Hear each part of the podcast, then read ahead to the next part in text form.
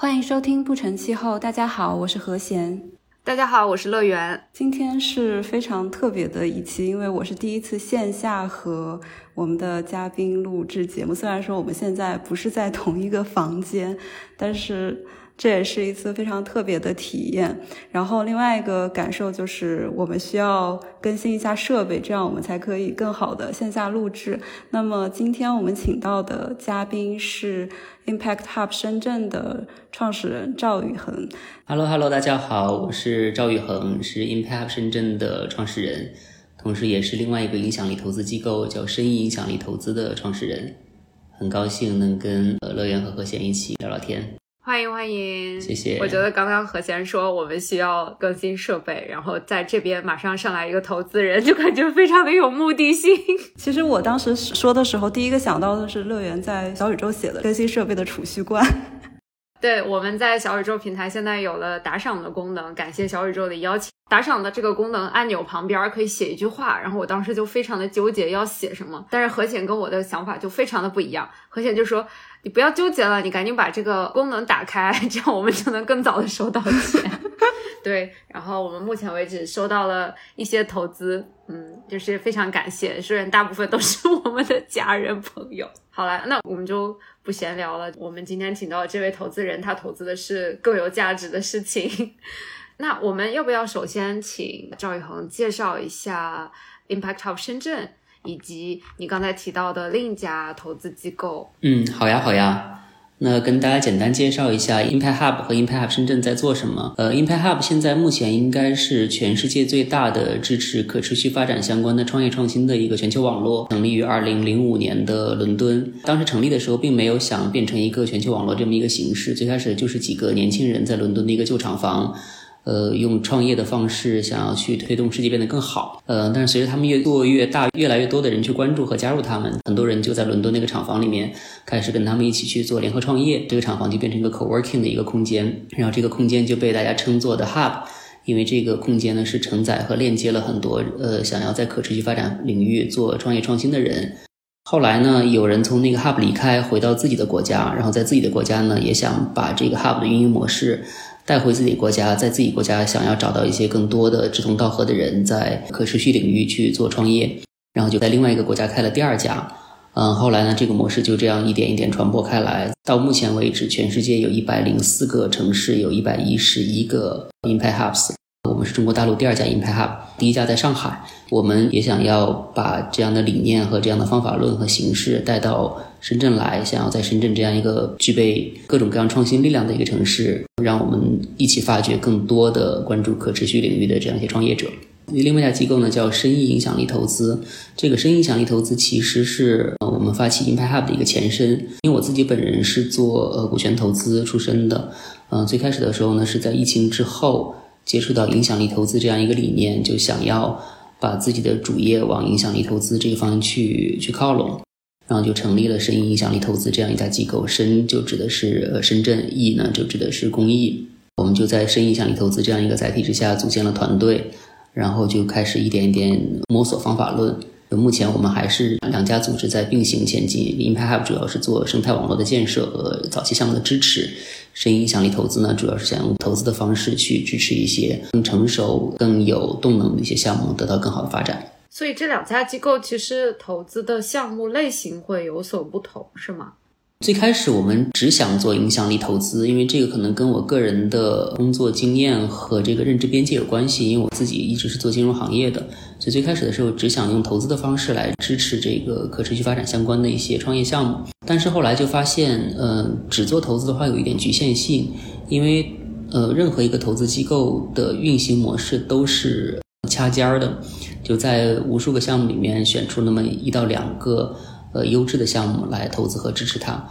那这样的话，其实第一是不是特别符合我们的初衷和初心，第二个呢，也不是特别符合中国整个可持续创新的一个发展生态。因为目前中国可持续创新的这个生态呢，还是偏早期，就没有像其他各行各业各个赛道和领域有大量的项目涌现出来。所以呢，呃，我们就更希望用生态建设的方式来先让大家进入这个领域去创业。然后呢，再用投资的方式去在这些大量的创业项目里面去选择优质项目支持它。所以我们现在就是两边的这个关注的项目的阶段和状态会不一样。就作为 Impact Hub 而言，我们的这个光谱可能会更宽泛一些；作为这个深影响力投资，我们可能会稍微来说收的更窄一点。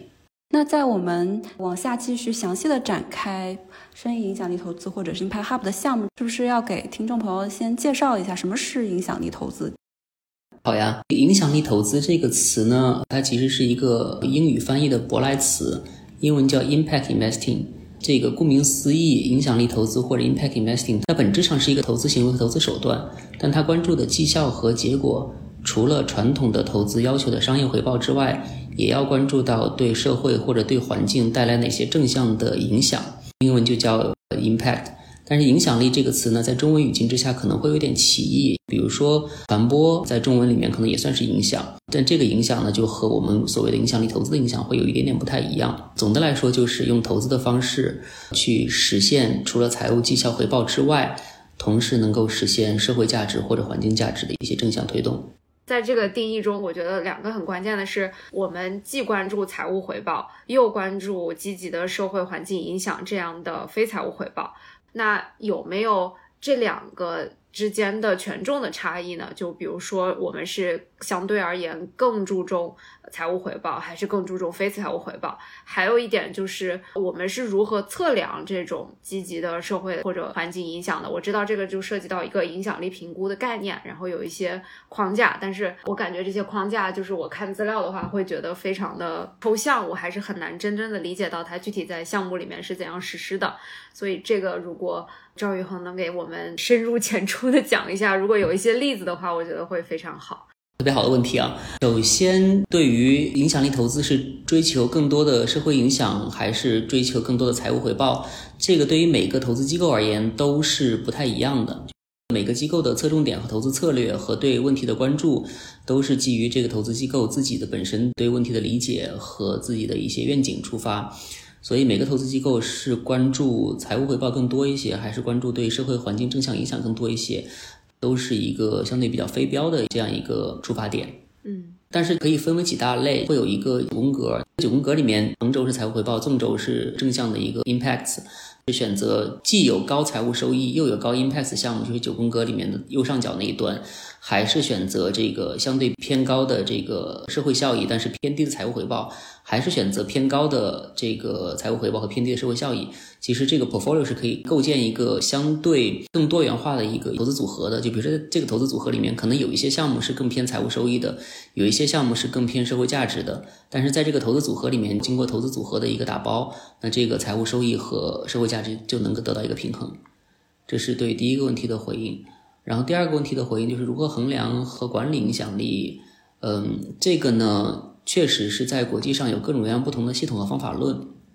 那我们也是在尝试去把一些系统和方法论应用在国内的这种影响力投资项目里面去。个人观点吧，对于环境类的项目而言，它的影响是更容易得到衡量和评估的。就比如说，无论是空气，还是气候变化，还是这个污染、循环经济。这些的这个环境绩效呢，是有一些更量化的指标可以去衡量的。因为讲回来，impact 这个词的本质其实是要看到变化是从哪里发生的，所以这个环境的变化呢是更容易被衡量出来的。但是社会类项目的这个变化呢，就需要一些更社会学的一些工具，就比如说有前测后测。或者是有这种随机对照实验等等等等等等，但是问题又来了，就是做随机对照实验或者做前测后测需要耗费大量的人力精力，但是目前来说，对于每一个社会问题和每一个社会现象所需要的这个方法论都是不是特别标准的，因为社会问题是相对比较复杂的，对于每一个区域，对于每一个这种收入阶层、性别、年龄段。嗯，还有不同的社会问题和痛点，它所需要的这种评判标准都是需要从头去开发的，所以就社会问题的这个影响力评估是是相对偏复杂一些。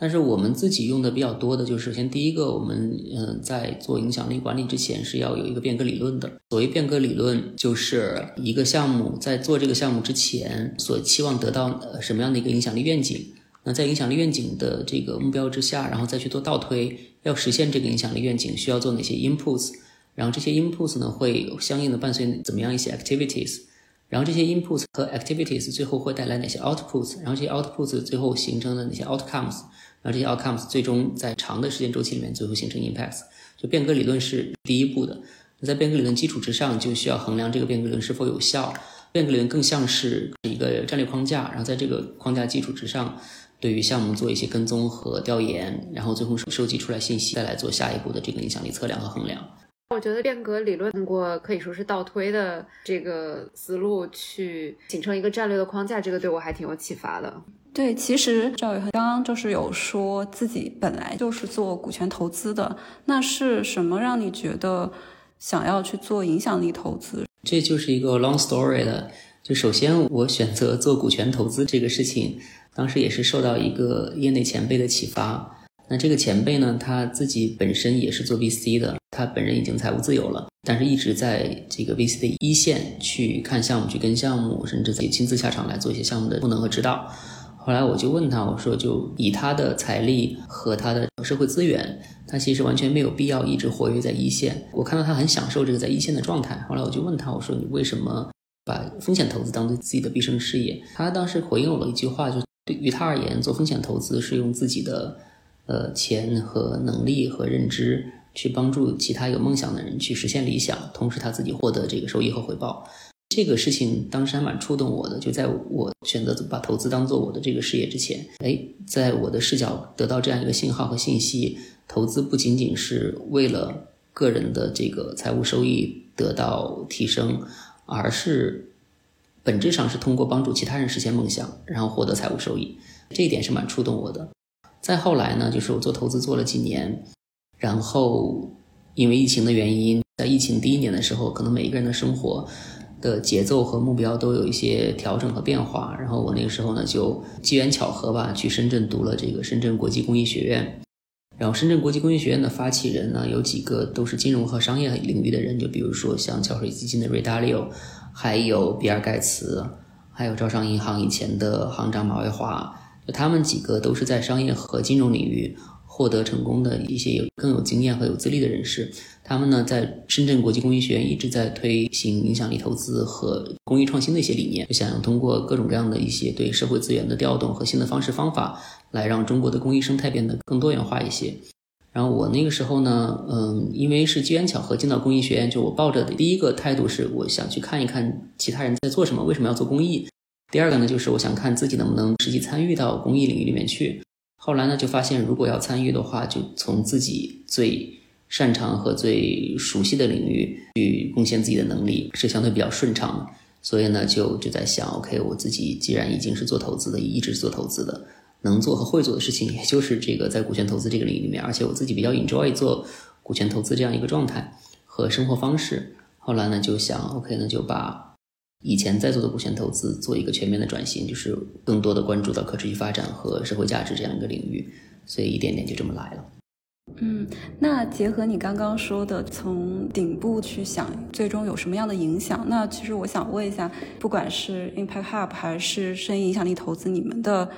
使命和愿景是怎么样的？我们可能会有一些更宏大的叙事，但今天在这儿我就不太想再。重复的去讲我们的宏大叙事，就于我而言，在现在这样一个时间点上，无论是做 Impact Hub 也好，还是做深影响力投资也好，我们所期望的就是实打实的能够在至少在粤港澳大湾区这样一个区域领域，能够让可持续发展的创业创新变成一个相对而言有社会参与度、能够出圈、能够有更多人参与到这个领域和这个事业里面来，我们阶段性的任务可能就已经完成和实现了。至于后面能不能做得更好，能不能做得更大，能不能支持更多的创业者，我觉得这个就得看整个宏观经济，包括我们自己的状态，包括整个大的这个市场环境和和未来的发展。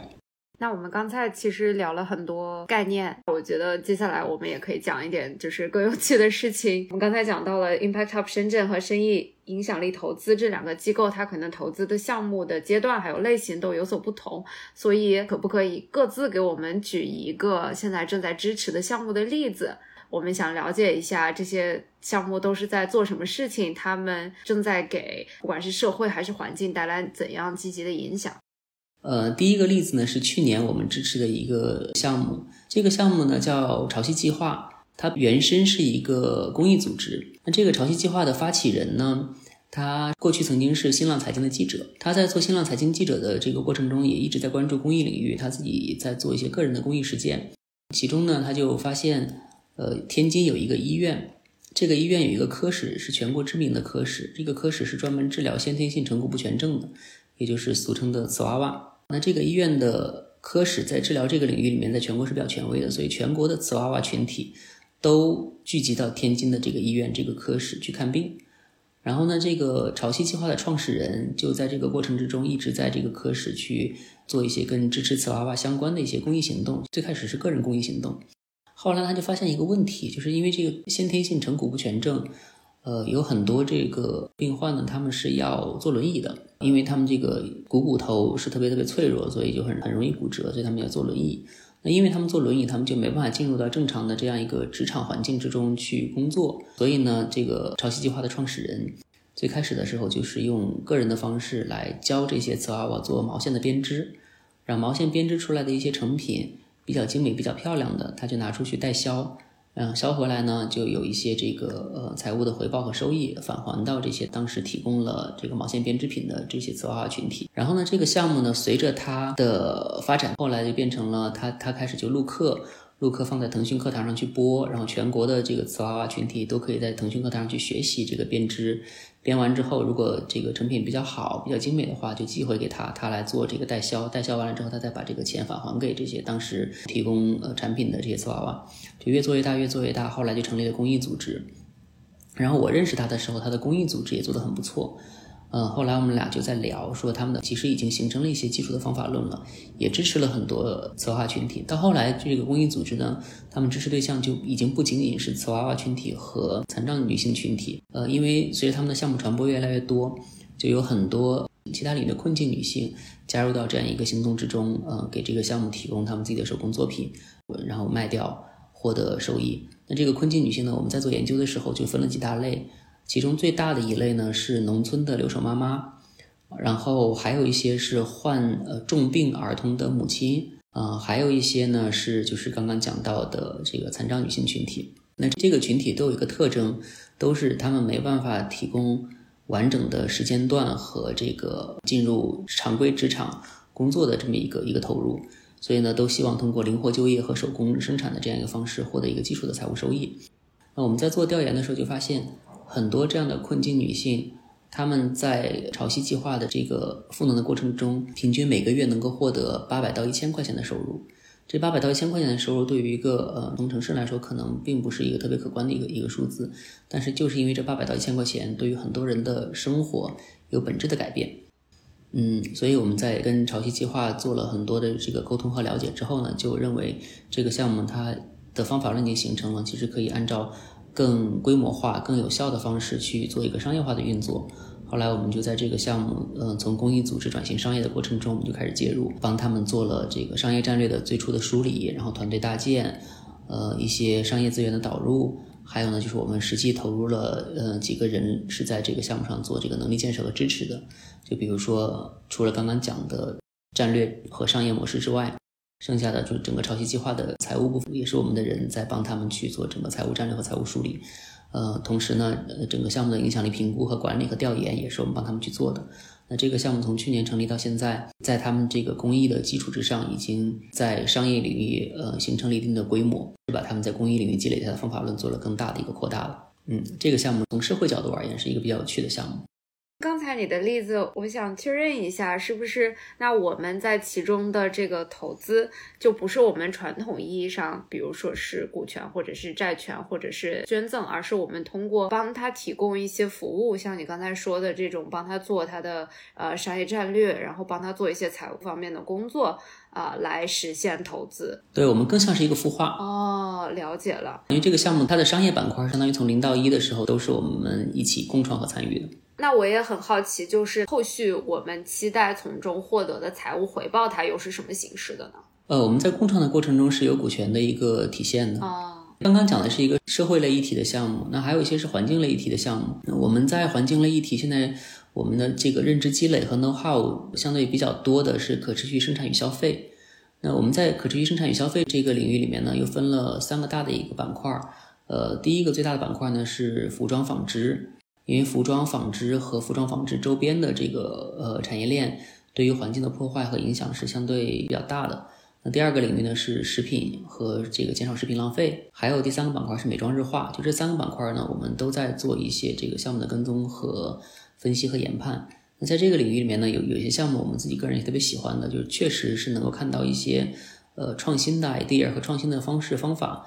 对于过去的这个产业链有一些革新。嗯，就比如说有一个深圳本土的创业项目，他们目前是 LVMH 和 Burberry 的供应商，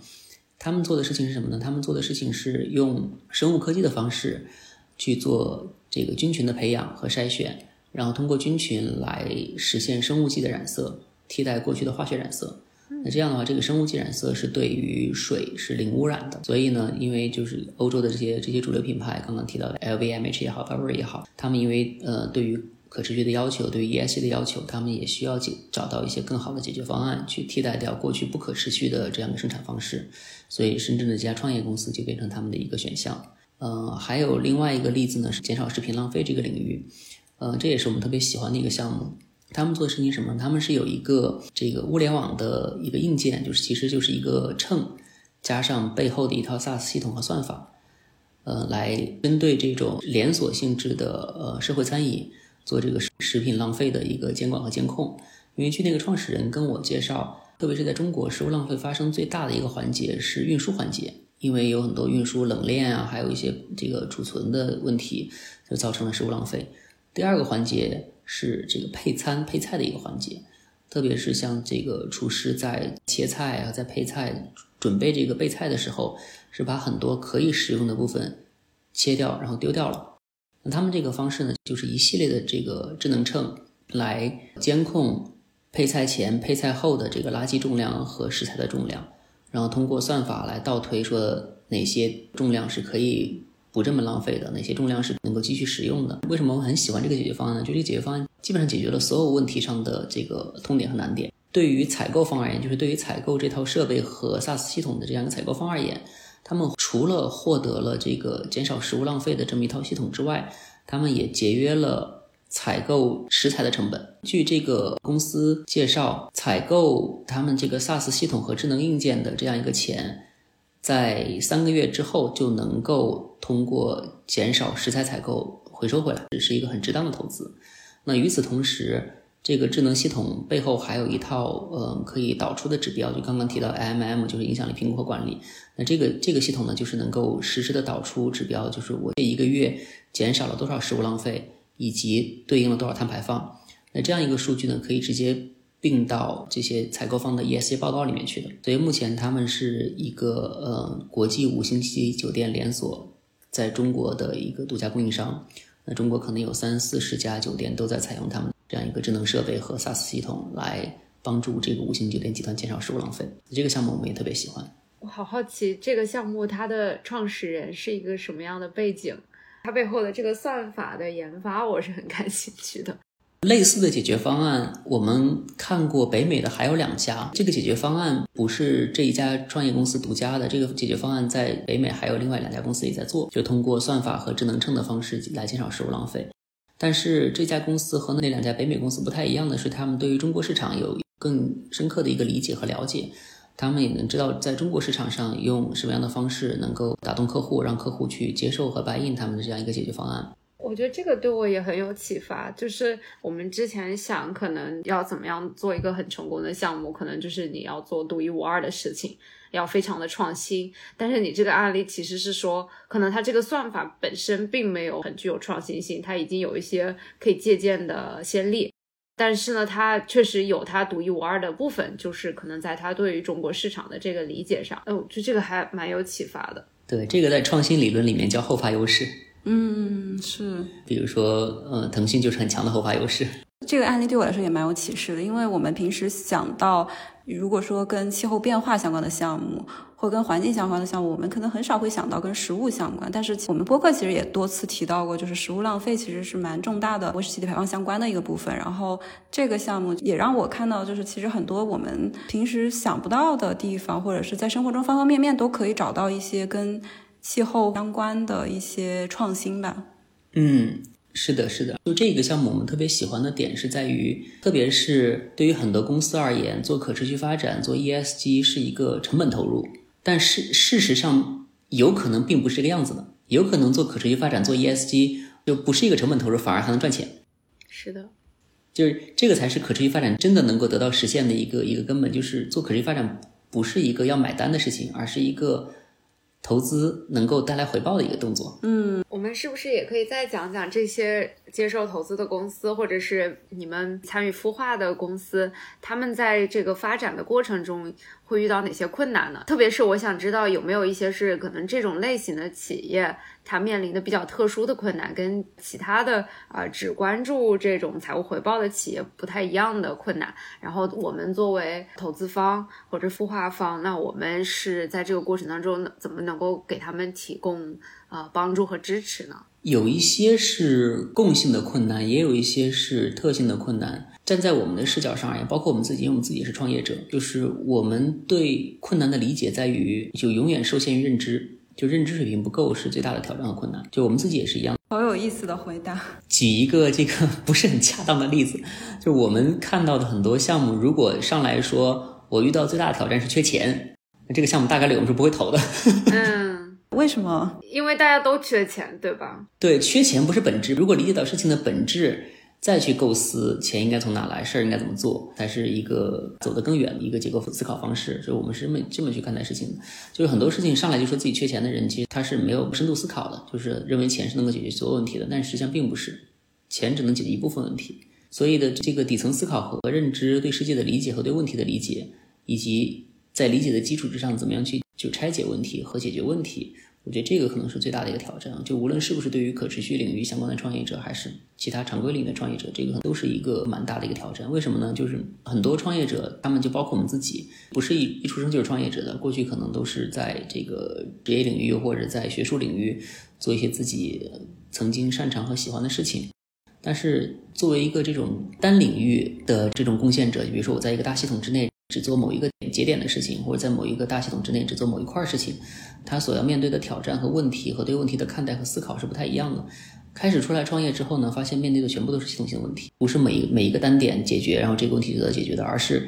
面对的是一个更复杂的利益相关方、更大的一个系统，然后解决一个点，可能另外一个点又会冒出来，就得考虑和思考这个系统性的问题怎么样去拆解和解构，然后怎么样去把这个系统做做到一个一个优化和调整。嗯。那这样的话，对于人和团队的要求就是一个更复杂和更多维的一个要求。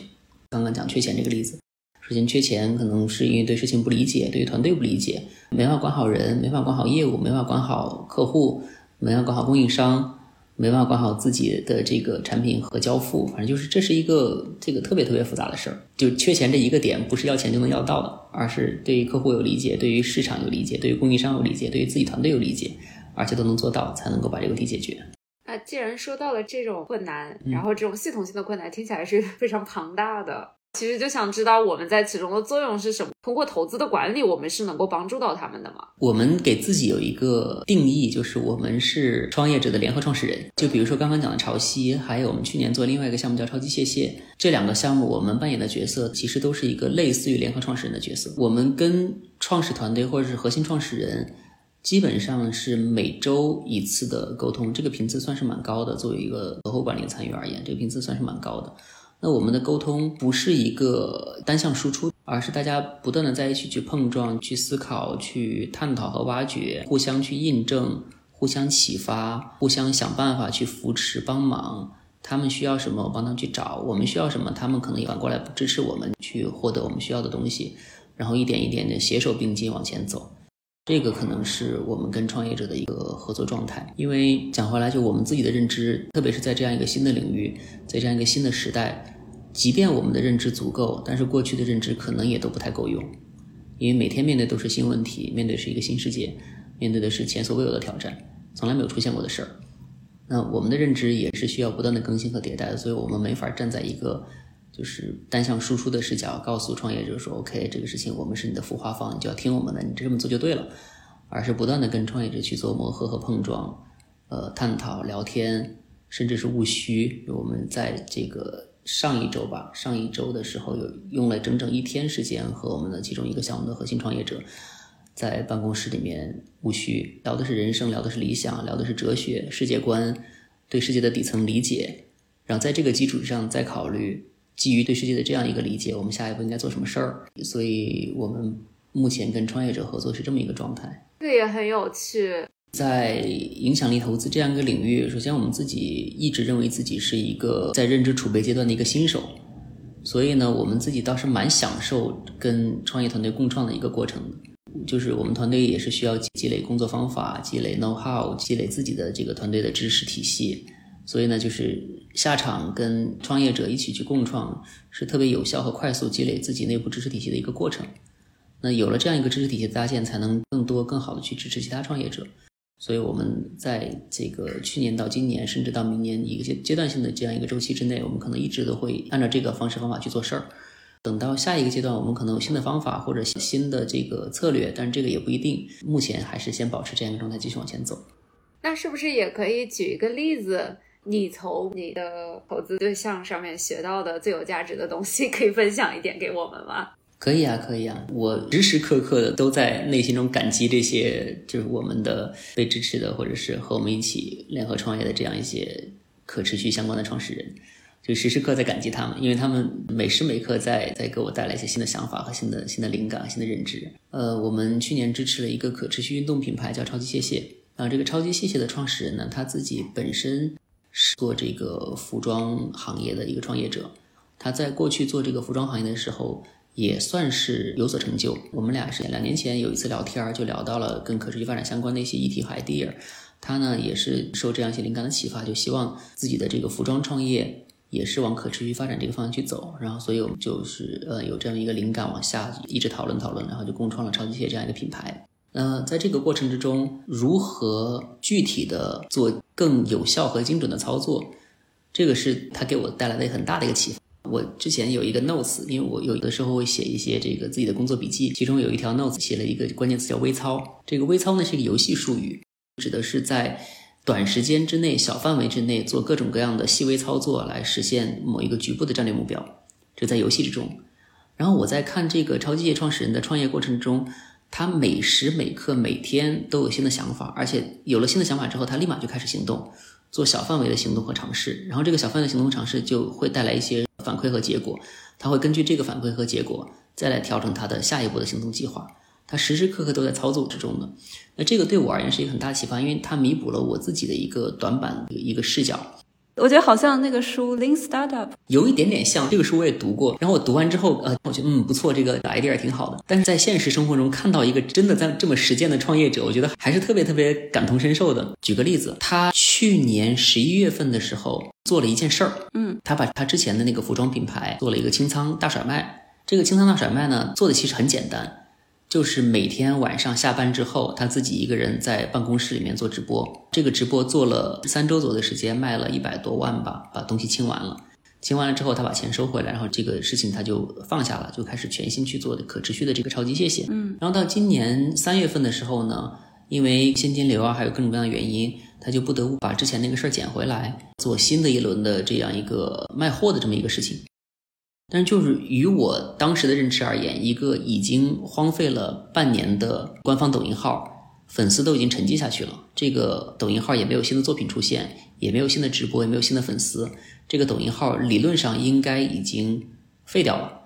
但是，他通过每条一分半钟的短视频，三条视频让这个抖音号重新激活了。不仅重新激活了，还涨了一万多粉。哇，好厉害！所以他在时时刻刻不断的做尝试和调试，然后。形成一些行之有效的具体的这种操作模式，然后这个操作模式得到一些结果和反馈。他还做了各种各样其他的操作，然后每一次操作都会有一些有趣的事情发生，不仅仅可能是正向的一个财务收益或者是商业收益，还有一些可能是认知上的一个迭代，有可能得到一些不是那么正向的反馈，然后他就马上回来重新迭代这个事情。嗯，然后他今年上半年的时候跟我说说他想做个人 IP，然后他给自己立了一个小 flag，他做了一条视频，说这条视频如果点赞量过几千。还是过几万，他就决定做个人 IP。如果没有过这个数字的话，他就放弃个人 IP，录了一条很简单的短视频，也是一分多钟。然后结果那一条短视频也火了，然后他就开始做个人 IP 这个事情。他时时刻刻不断在操作之中。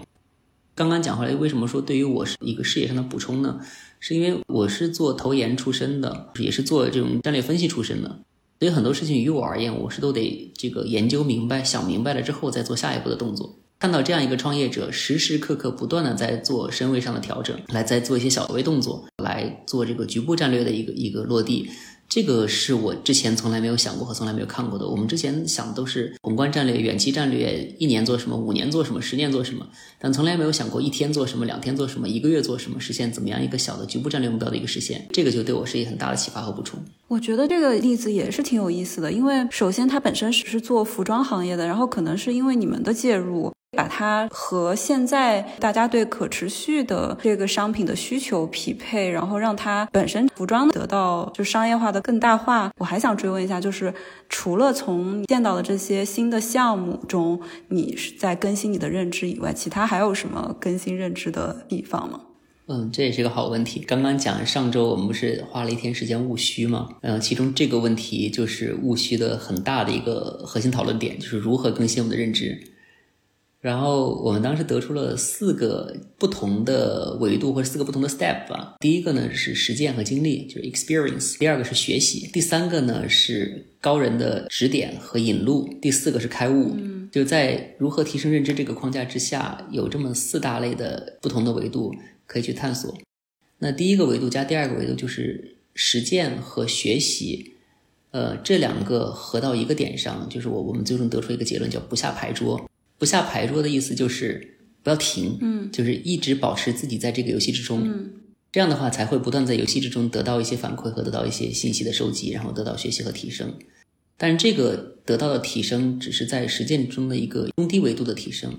然后不下牌桌的下一个阶段，就是因为我们不下牌桌，因为我们持续的一直在局内，一直在游戏之中，就有可能碰到一些。比我们认知更高的高人，就有可能得到高人的一些指导和指点，哪怕他们有可能会一两句话，或者是一个时间段的投入，就能够让我们的认知得到一个更大的一个提升。然后到下一个阶段就是开悟。这个开悟呢，用现在比较流行的话，最近这个 ChatGPT 人工智能的这个火爆，有一个流行的词叫涌现。这个开悟呢，是大量的输入的基础之上，最终涌现出来一个不一样的东西。这是我个人观点啊，就是百分之九十九的人是没有办法凭空开悟的。嗯。那剩下百分之一有可能是这种天赋异禀或者机缘巧合，它有非常好的一个机遇能够悟出来。但是百分之九十九的人都需要靠大量的输入和精力去堆积、去积累，然后完成这个量变到质变。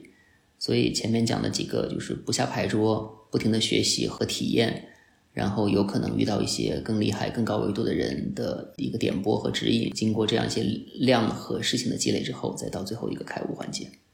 我觉得上升到一定的高度了。本来我们这里可能后边还想问一些职业建议的问题，但是觉得没有必要了，因为就是职业建议听起来好像有点太具体了。可是我还蛮想问的，哎，因为我周围有遇到很多的朋友，不管他们目前是在做什么样的跟环保相关的事情，我遇到蛮多，就是说很想转入到那个影响力投资领域，或者是做 ESG 投资，或者是可持续投资。有没有什么建议？就不能说建议吧，因为我我们也在探索的路径之中。我们上一周是跟 Impact Hub Global，就 Impact Hub 全球总部做了一个面试。嗯，其中有一个问题就是 What keeps you awake at night？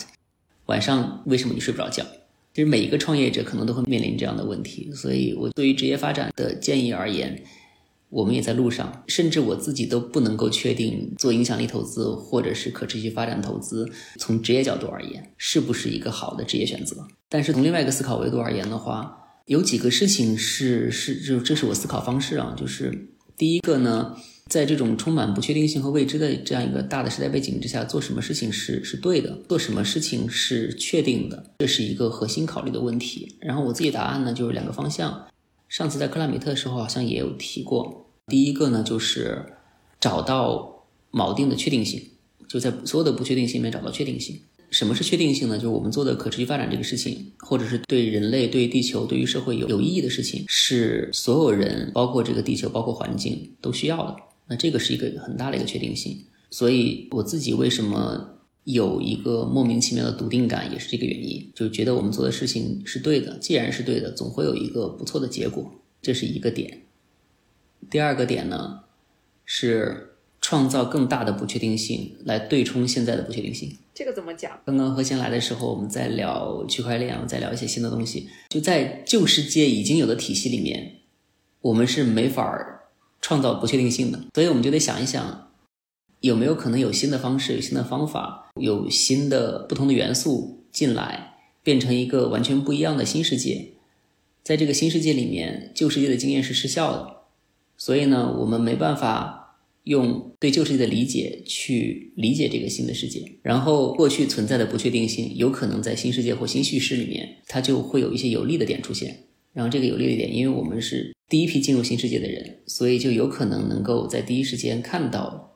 过去在旧世界是不确定的，但是在新世界是有利的点，然后抓住它们，变成新的机会。其实每一个时代更迭的时候，都有这样的可能性出现。我们仔细想一想，每一个时代更迭的时候，都有人创造新的不确定性，然后在新的不确定性里面抓住了新世界的一个新的脉络。你们今天聊到了什么可以创造的不确定性了吗？我在想这个点，就是为什么我一直在构思 DAO 或者 Web 三，嗯。和可持续发展怎么样结合？因为我们现在所熟悉的商业体系其实已经存在几百年了，金融体系可能也已经存在了一百多年了。举个例子，公司制的出现是因为大航海时代之后的呃这样一个全球贸易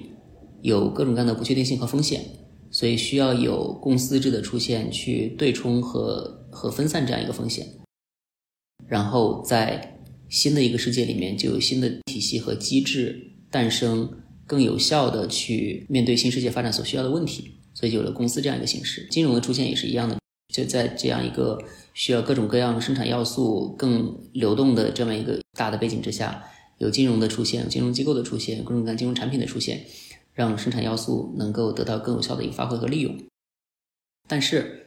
公司制也好，过去的旧有的金融体系也好。其实都是都是已经存在了一百年，甚至甚至好几百年了。那有没有可能在这样一个新的世界背景之下，有新的分配机制出现，有新的方式方法出现，能够让过去没有参与到这个分配机制里面的人参与进来，他们变成新系统里面的一员，然后一起来做共建和共治？这是为什么我一直在看 Web 三和可持续发展和 Impact 结合的一个一个很大的一个原因。或者讲的更简单直白一点，在中国当时九十年代上这个证券交易所的时候，因为中国是没有过去的这样一个证券交易的基础的，所以中国在上证券交易所的时候，直接上的就是电子化系统。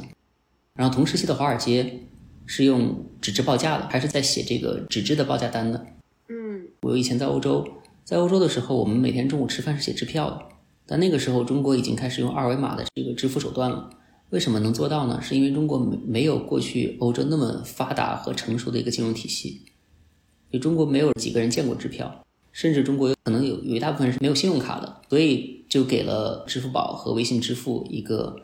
创造新环境的机会。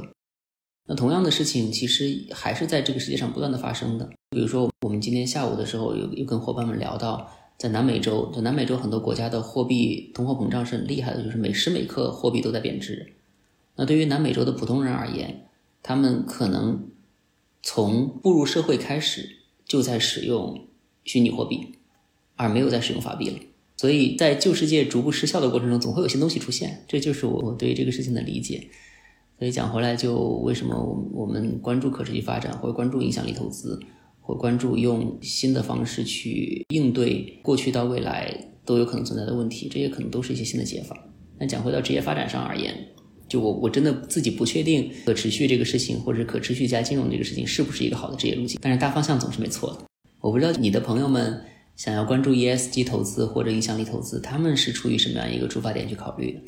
是更好的职业发展，还是更好的呃财务收益、个人成就，还是从底层价值观出发去去想要参与和介入这个事情？比如说，有的是在 NGO，有的是在企业工作，他们可能会觉得投资是不是更有决定权的？嗯，这么理解其实也有道理。就是整个大系统里面，肯定最终能够影响大系统的是掌握资金的人或掌握资源的人，而且可能影响力也更大。投资就是它有一个杠杆，你一个人可以去投很多个项目，或一个公司可以投很多项。但是如果是做项目来说，你可能只做项目的一个部分，所以可能也是这样的。嗯，这个点上我可以再分享一个，就之前我们曾经有过的讨论。我们在跟一个行业内也是做 ESG 和可持续投资的一个伙伴做过类似的讨论。他们的投资策略呢是，呃，用他们更大的资金投入到更大的头部企业里面去，然后呢，因为他们是这个头部企业的投资人和股东，嗯，他们呢就以投资人和股东的身份去介入到公司的这个顶层设计和战略里面，嗯然后把他们想要做可持续相关的这样一个建议和战略意见给到公司的管理层。公司管理层如果 buy in 这个可持续发展的战略的话，他们就会把可持续变成公司顶层战略的一部分，从而自上而下的推动可持续发展。然后我们的策略呢是从自下而上的，就是发现创业者，嗯发现呃更有活力的这种创新力量。虽然他们可能比较早、比较小，但是呃源源不断的有新鲜的血液加入进来，通过这种底层创新的方式推动整个大的生态一个变革。然后我们两方有在讨论，到底什么样的策略更有效？是通过大资金影响大公司实现可持续发展变革，还是通过小型的、更有活力的、更有这种野蛮生长潜质的一些创新小项目来实现整个系统的变革？呃，我觉得双方的构思和思考都有它的道理，就是也不能说完全确定说谁是更有效，谁是更对的。就我们希望看到的是这个生态里面有各种各样的伙伴参与进来，就是有人从大而全的角度去推动变革，有人有人从底层或者更不同的细微点去推动变革。但只要有人参与进来，这个系统就总是会越来越有效，越来越好。嗯，你说的那个其实让我想到之前我们播客也讲过，有一家投资公司叫 Engine Number One，他们也是把石油公司艾森克美孚的三名董事，就是弄成环境可持续低碳相关的 push 这些公司。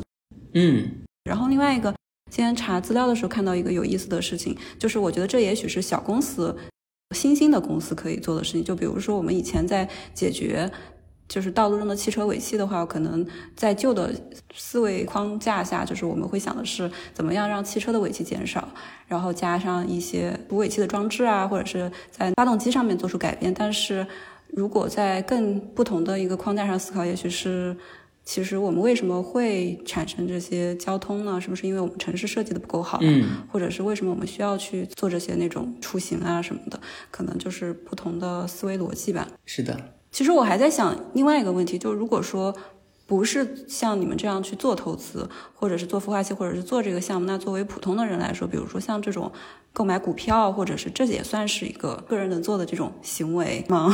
呃，这也是一个好问题。我们之前有研究过可持续消费，消费者的消费其实是某一种投票和导向。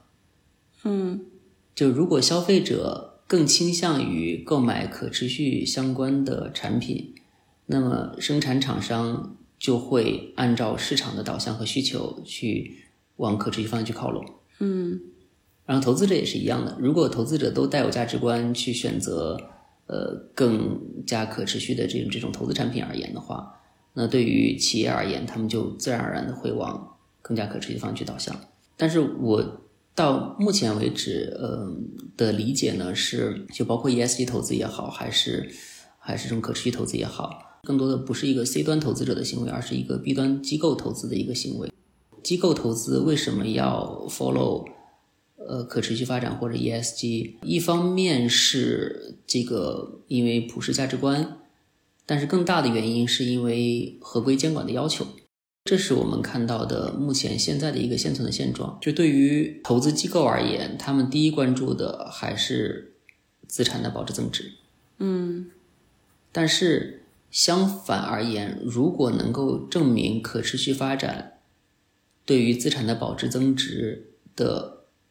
作用更加正向的话，我相信有更多的钱会往这个方向去引导。资金本身是不带价值观的，就资金本身天然的这样一个特征就是会往。更加有效的方向去做配置是，但如果能够验证可持续发展和 ESG 的资金配置和回报率更加有效的话，这个钱自然会往这方去引导。这就跟刚刚讲回来那个、那个、那个食物浪费的例子一样。对，其实我有看到一很多报告都说 ESG 绩效评价高的公司，基本上平均利润都是比较差的要高的，有的是说三四倍。或者至少有两倍多的，但是就是这个是和我在实地接触做这个行业的人的了解好像有所偏差。嗯，我觉得可能还需要给这些被投企业一些更长的时间来做验证和判断。但是我相信，如果时间拉得足够长的话，关注社会和世界的公司能够活得更好，我觉得这个应该是毋庸置疑的，很需要一点时间去观察。所以讲回来，投资是蛮违反人性的一个一个事情，因为人的本性都是希望获得短期的反馈，就及时反馈。但是投资往往都要等到一个很长的时间周期才能看到之前的投资决策是有效还是无效，所以就需要时间来等待。我刚刚也是想说，很多的普通的消费者其实还是在被教育的这个过程当中，他们在逐渐的接受 ESG 这个事情的过程当中，他可能也会更愿意为这一部分去付出一些溢价。嗯，在这样的背景下，可能未来我们就能更多的看到这种 ESG 表现好的企业，它是真的能够在商业上也有更大的优势。嗯，是的。我感觉我们聊得蛮快的，就是今天比我们预想到，然后也聊了很多。出于我们的私心，我不知道你们已经有没有聊到，就是对我们这个小小的机构，我们这个播客，以及可能因为我们今年也成立了公司，然后不知道 就是你们有没有聊到对我们这个机构的一个发展的建议。对于这个播客或对你们你们的这个商业组织的，还到不了建议的这样一个点上，但是首先得问问你们两个自己想要做什么，这是很核心的。就特别是对于早期项目而言，早期项目最关键的就是创始人，就是商业模式、市场、组织架构、运营都不是那么重要，最重要就是创始人，就创始人到底想干嘛，以及决心和意志力有多强。我觉得这个是需要记下来，然后需要我们去多花一点时间去反思的一个问题。对。对，刚刚我们讲的两个例子，一个潮汐，一个超级谢谢。在跟潮汐项目合作之前，我们其实看了大概十几个公益组织转型社会企业的这种 potential 的这个项目，但最终只做了潮汐这一个。最最最最最核心的就是潮汐的创始人，他的动力、能量、笃定感，对未来的期待和预期，他的 vision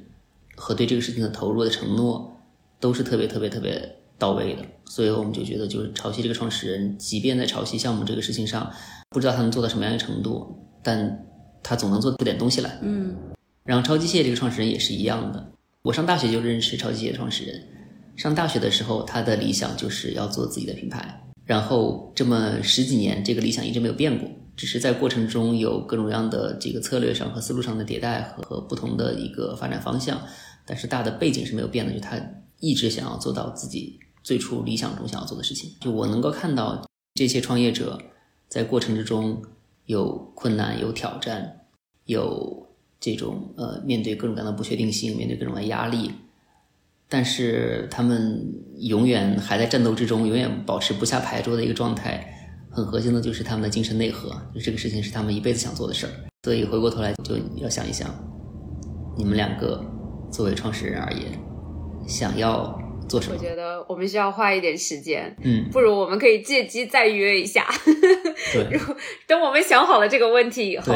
其 实一开始聊到个人的建议方面，已经是我们一开始想要结尾的一个问题了。但是后面又转到了这种宏观层面的呃讨论。那我觉得。呃，真非常感谢赵宇航今天给我们带来了很多的分享。然后，其实刚刚你有说你担心会不会就是今天有太多理论的东西，不知道就是案例这块。呃，是不是不够多？但我觉得其实是做到了一个很好的平衡，而且特别是我觉得你分享的一些个人的一些思考吧，我觉得它其实不仅仅是给我们关注影响力投资的人，或者是想要参与影响力投资的人，其实就是普通的人。呃，你可能追求的事业里面想要获得一个更大的成功，可能你刚才说的那些呃不下牌桌，然后呃保持学习，这些都是非常重要的点。希望能给我们所有的听众都带来一些启发。嗯，谢谢谢谢。今天这个交流于我而言是一个不断整理思路的一个过程，就很多问题可能是我在日常中有散点的去想，但是没有这么系统化的去做一个表达，刚好也是帮我整理一下思路，也希望能够给大家带来一些呃帮助，然后也希望大家能够给我们继续带来一些启发和支持。我觉得今天是我们录播课以来就是含钱量最高的一期，对，所以就感谢赵宇恒给我们播客注入了一些贵气。其实我觉得我每次和做投资的人聊天，我觉得其实跟他们聊的部分是他们的项目啊什么的。但更多的一份其实就像乐园刚刚说的，其实是聊的是哲学，聊的是怎么看待人生。反正对我来说就是非常受益的，所以非常的感谢，然后也很高兴。而且今天也是我第一次就是在线下录制播客，在 Impact Hub 深圳，对我来说非常有意义的一期。嗯，谢谢谢谢。哦，希望我也能很快去拜访。欢迎经常来玩儿，快来快来，来吧！明天我们来去爬山。太羡慕了，我生活在一个没有山的地方。我们办公室外面就是山。对他们这边环境特别好。好的，那下次我去深圳前，我提前预告一下，我们组一个爬山聊人生局。对对对，然后可以一边爬山一边录播客。可以。我之前听他们很多在北京的，就在亮马河旁边录播客，然后我就觉得哇，这好棒。我们就是南山播客是吗？可以可以。嗯，好的，谢谢大家，拜拜。拜拜。